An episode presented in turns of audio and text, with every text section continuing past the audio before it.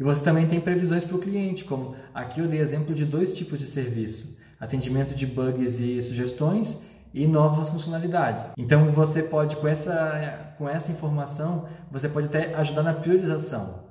Se o cliente está em dúvida entre duas demandas e eu sei que essa demanda aqui é aquela que demora mais e essa que demora menos, eu posso falar para o cliente, ajudar ele, olha, essa aqui geralmente demora até tantos dias, essa, né, até dois dias, essa aqui demora no, até nove dias. Com essa informação ele sabe o que fazer.